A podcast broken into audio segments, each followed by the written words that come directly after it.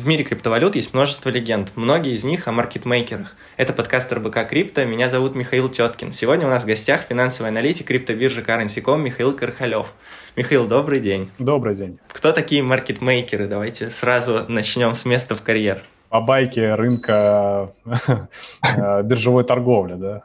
Да. Как, как их любят называть. Э, те, кто гоняется за э, вашими стоп-лоссами, да, те, кто выносит вас с рынка. В общем, те самые киты, которые не дают вам спокойно жить. Ну, естественно, все это вранье.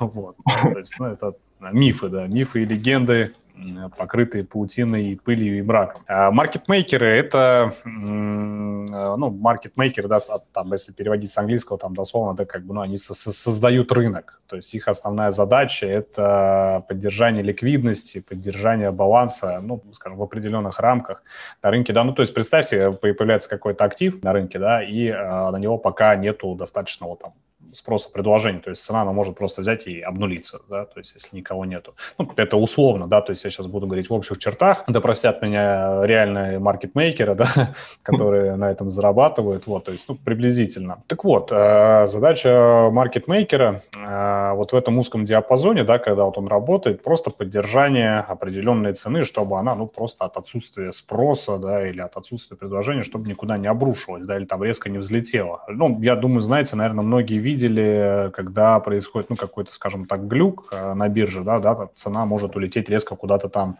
ну, биткоин, например, там с 30 там, до 100 тысяч долларов. Там. На Binance фьючерсах у них цена биткоина взлетала до 48 тысяч вчера, э, вот в этот момент, когда она была до 39, то есть вот именно этот случай, видимо. Ну, там, возможно, был какой-то объемный закуп, такой тоже может быть, э, просто, ну, который, скажем так, вот он был и пропал, собственно, купили, ушли с рынка, да, и, э, может быть, это было связано с этим, но вот бывает она такое, что на рынке происходит глюк, и там цена улетает, ну, буквально там биткоин там от 30 там, до 100 тысяч взлетел, uh-huh. или там от 30 там раз до нуля улетел, то есть такое, такое иногда случается, это вот, ну, такие, скажем так, сбои, и вот если бы не было маркетмейкера на рынке, да, вот приблизительно цена бы так постоянно гуляла. То есть задача маркетмейкера, по сути, заключается в том, чтобы поддерживать на рынке баланс, поддерживать ликвидность и э, когда рынок начинает двигаться в какую-то, ну, действительно, сторону, да, там, то есть начинается какой-то ярко выраженный тренд, маркетмейкеры, как правило, они с рынка уходят. То есть они там зарабатывать не пытаются, они зарабатывают как раз-таки на вот на таком вот, а, в таком узком диапазоне, когда боковик, когда нет особого там спроса или предложения. То есть это вот а, то, что, ну, скажем так, мне известно. Я знаю ребят, которые на, ну, скажем так, косвенно знаю ребят, которые работают на э, бирже опционов, да, маркетмейкерами, у них там достаточно серьезные объемы, и, возможно, они где-то еще на каких-то биржах работают маркетмейкерами, вполне вероятно, что это так и есть. И э, вот сколько вот, допустим, э, мы общаемся, да, сколько вот узнаю какой-то от них интересной информации новой, да, там нигде и никогда не проскальзывало то, что они гоняются там за чьими-то э, ордерами, да, которые там стоят в определенной зоне поддержки, им ну, на это просто плевать. У них там очень э, сложные алгоритмы, очень сложные торговые стратегии, которые, ну, вообще в себя не включают то, э, чтобы кого-то, скажем так, на рынке побрить. Но это, мягко говоря, как бы глупо, потому что с такими капиталами серьезными, да, заниматься погоней за какими-то стоп стопами. Ну, э, я думаю, что не на это должна быть направлена стратегия какого-нибудь крупного фонда. То есть, ну, это, мягко говоря, даже смешно. Ну, вообще, взять любого, любого крупного участника на рынке, э, в 99, наверное, процентов случаев у них работают алгоритмы, работают программы, которые занимаются торговлей э, по определенной стратегии. Э, в определенном диапазоне. Да? При определенных условиях эта программа покупает, продает э, и так далее, и так далее. То есть она делает что-то. И вряд ли в эту программу заложено, что давайте, когда там цена дойдет до там, 30 тысяч условно да, долларов, мы знаем, что там очень много хомяков, которые готовы шортить, а мы возьмем и цену наверх поднимем. То есть ну, это так не работает. То есть так торговые инвестиционные стратегии не работают. Да? Они запрограммированы совершенно иначе. И вообще, в принципе, разработать такой алгоритм, да, который ну, действительно будет приносить какой-то успех, какую-то доходность, какую-то прибыль, прибыль, это, во-первых, очень дорого, и это очень непросто. То есть э, обыграть рынок задача непростая даже для э, умных и крупных э, ребят, поэтому ну, заниматься попыткой там кого-то догнать, кого-то с рынка вынести и на них заработать, как бы, ну, это, мягко говоря, ну, дорога в никуда, дорога к банкротству. Вполне вероятно, что эти мифы появляются ну, просто по той причине, что всегда проигравшему нужно найти какую-то причину, собственно, неудачи, да, то есть, ну, вот почему, допустим, ну, вот кто-то зашел, да, там на 30 тысячах, у тебя, например, был уверен, что мы, скорее всего, скорее всего, опять-таки, да, отобьемся от 30 тысяч и пойдем в район 40 тестировать э, сопротивление. Но, опять-таки, учитывая там фундаментальные факторы, да, то есть вот я спокойно зашел в рынок, какую-то прибыль там получил, все. Я, я не переживал по поводу того, что меня возьмут и кто-то там вынесет. Да? То есть я знал, я зашел, я заработал. То есть если рынок бы пошел вниз, я бы не стал искать, допустим, виноватого, да, что, скорее всего, маркетмейкеры, что это какие-то киты, которые меня обманули. Нет, я обманулся сам. Я неправильно провел аналитику, я открыл неправильную сделку. Вот и все. А, и вот эти мифы появляются тогда, когда а, человек теряет деньги, а, теряет, ну, как правило, за своей некомпетентности, да, или, может быть, из-за своей какой-то, ну, глупой ошибки, и начинает искать виноватого. А виноватых здесь нет, на рынке всегда есть победители, есть проигравшие. И крупные фонды, и крупные инвесторы, маркетмейкеры и так далее, у них совершенно нет никакой задачи кого-то пытаться, скажем так, обыграть, ну, в плохом смысле этого слова, да, то есть там вынести по стопам, отобрать деньги и так далее. У них работают сложные программы, сложные алгоритмы, которые заточены совершенно на другое, на, которое, на, на, на то, что может быть даже о чем мы и не задумываемся и не догадываемся. Ну, а вот еще говорят, что киты, типа, цена там обваливается, да, киты специально обваливают цену, чтобы там хомяки все свои битки выливали, а в это время как бы киты их собирают. Это все тоже в ту же степь идет, что это все фигня. Ну, то есть это вообще, ну, ничего не имеет общего с реальностью. Ну да, вообще, э, смотрите, да, то есть вот, допустим, китам, ну, как вот называемые киты, да, им, э, в принципе, выгодно, например, э, ну, в теории, да, то есть если мы говорим о том, что они пытаются закупиться биткоином подешевле, мы знаем, что биткоин перспективный актив и что он может действительно реально стоить 100-150 тысяч долларов и так далее. И текущая цена 30 тысяч по сравнению с циклом роста 2017 года, ну, это он вырос, ну, просто, ну, какие-то копейки. У него потенциал роста еще бешеный. И есть фонды, которые это действительно понимают, которые верят в будущее этой криптовалюты, они готовы покупать ее за 28,5, за 30 тысяч. И когда цена туда падает, они с удовольствием его выкупают. Собственно говоря, мы это видели уже 6 раз за последние 2 месяца. Ну, вот опять-таки, они не занимаются тем, что они там специальный рынок там а, хомяков выносят там, да, или еще что-то, ждут, когда они там сливать будут. Они точно так же могут биткоином затариться и на OTC рынках. Э, это вообще не проблема. На рынке, который, собственно говоря, никакого влияния на цену не, не оказывает. Ну, по крайней мере, прямого и здесь, и сейчас. Косвенно, да, разумеется, тот, кто продал э, криптовалюту, может потом опять вернуться за таким же объемом на биржу и постепенно начать затариваться. Но опять-таки крупные игроки тоже и на биржах затариваются, но делают это постепенно. Они не делают это так, что вот мы такие раз, там сразу миллиард долларов кинули и все выкупили на рынке. Такого, то есть, ну, тоже нету. Да, им выгодно, когда там предложение э, начинает там, ну, увеличиваться, они закупаются, но я думаю, что биткоина сейчас на рынке, в принципе, достаточно, чтобы э, закупить фактически любой объем.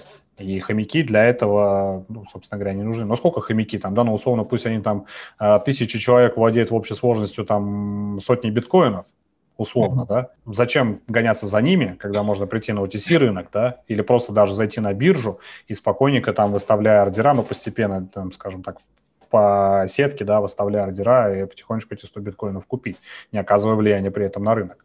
Да, пусть это даже будет 10 тысяч биткоинов, то есть сколько нужно побрить хомяков, вот, ну, ради чего, собственно, да, когда можно этот же объем купить где-то на другой площадке, да, там на OTC, либо там, ну, способов много на самом деле там, биржа опционов, э, биржа фьючерсов, да, ну, господи, там столько всего есть, что вот эти все манипуляции, какие-то попытки кого-то взгреть, ну, это, мягко говоря, ну, выглядит глупо. Просто представьте себя на месте крупного игрока, э, который, да, хочет купить большой объем. Вам будет дело до хомяков, у вас там 100 миллионов долларов, вам нужно аккуратненько их как-то э, припарковать. А вы будете гоняться за хомяками? Я думаю, что нет. Ну, в первую очередь вы просто будете бояться за собственный капитал, который, кстати, могут э, точно так же отобрать другие крупные игроки. Да? То есть они могут, например, там начать как-то шортить, да, и, собственно говоря, побрить вас. Это такая, ну, достаточно серьезная тема, и, опять-таки, никто не отменял э, привлечение к ответственности за рыночные манипуляции. Просто разрушили всю магию, которая создавалась вокруг крипторынка, сказав, что это просто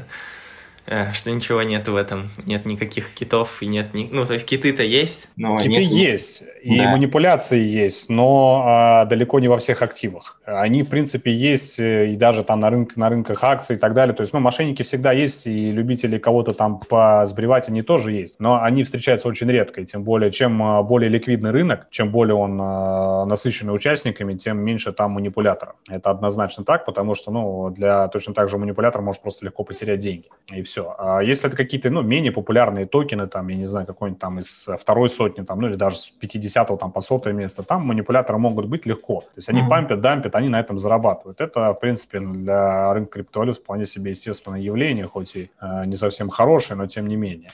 А, например, там биткоине, в эфириуме, там, тем более на фондовых рынках, на валютных рынках, на сырьевых рынках, то есть там э, такое не прокатит. Там манипулировать э, себе дороже. Ну, это поэтому регуляторы еще и тоже, как бы, вроде как говорят, э, держатся немного в стороне от крипты и крупные компании из-за того, что он еще недостаточно там ликвиден получается.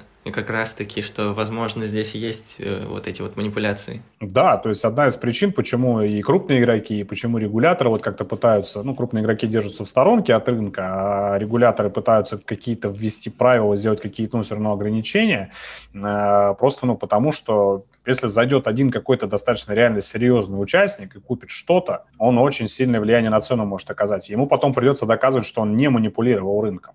Угу. А на фондовых рынках там, а, ну, на традиционных рынках там ситуация совершенно другая. Там все сделки абсолютно прозрачны. То есть там манипуляторов, а, их очень быстро вычисляют. То есть, ну, например, не знаю, там торговались акции там условной компании Alcoa алюминиевой, да, там, а, не знаю, там в диапазоне 10-12 долларов. Никаких там, ну, там особых фундаментальных событий ничего не происходило, э, то есть, ну, поводов для какого-то бурного роста не было. И тут заходит какой-нибудь фонд и начинает резко закупать эти акции, непонятно почему, э, толкает цену там в район 20, там 25 долларов, и потом, э, допустим, из позиции выходит. А регуляторы это все прекрасно видят, да, там есть опять-таки, ну, там клиринг, да, и так далее. То есть все эти сделки, они, ну, они публичны, они известны. И когда будут сдавать отчет, им просто задают вопрос, а вы с чего вдруг там решили на миллиард долларов закупить этих акций? То есть повод mm-hmm. какой-то был. И если фонд этого не сможет нормально объяснить, его легко могут притянуть за рыночную манипуляцию. То есть, ну, либо за там, торговлю там, по инсайдерской информации. Это, ну, как бы нужно будет еще, конечно, доказать, но, естественно, их возьмут уже на карандаш, потому что с чего вдруг они решили купить акции Алкоя. Или еще хуже, да, ну, Алкой уж меня простят, надеюсь, да, ну, я просто как для примера взял. А, и еще хуже, да, для такого фонда будет то, что если они купят, а, цену протолкнут, и после этого еще появится какая-то новость, то есть здесь уже однозначно будет торговля там а, с помощью инсайдерской информации, что ай-яй-яй. Там это гораздо более прозрачно. На рынке крипто пока такого нет, и поэтому вот эти вот все желания мониторить транзакции в сети биткоина, да, там, то есть какие-то программы, там, ну, тот же Chainalysis, да, там помогает угу. регулятором. Это все направлено не для того, чтобы там взять нас под колпак, да, то есть у нас вот, ну, любит вот э, народ, э, думать, что за ним там везде следят, ну, не без этого, конечно, да, но тем не менее. Э, это все вот для того, чтобы сделать этот рынок прозрачным для крупных инвесторов, и в том числе для самих регуляторов, чтобы они могли отслеживать потенциально какие-то вот такие мошеннические схемы. Одна из основных причин. То есть здесь нет попыток э, нас взять в рабство, да, там, наше бедное криптосообщество, и как-то нас там э, перехлопать всех. Нет, это просто попытка сделать рынок прозрачным для себя, для регуляторов и для инвесторов, в том числе крупных, таких как Fidelity, BlackRock и других, потому что не забывайте, что многие из них э, держат капитал пенсионных фондов, то есть наших там с вами бабушек, дедушек и так далее. И если они, э, если пустить их на этот рынок, где их могут обмануть, да, где у них там потенциально могут как-то украсть, ну, скажем так, деньги, то это, по сути, удар, ну, по Э, нашим с вами там родителям, э, бабушкам, дедушкам и так далее. То есть кому это нужно? Я думаю, что никому. Вот так вот э, за буквально 15 минут мы разрушили абсолютно все мифы о крипторынке, разобрались в том, кто такие маркетмейкеры,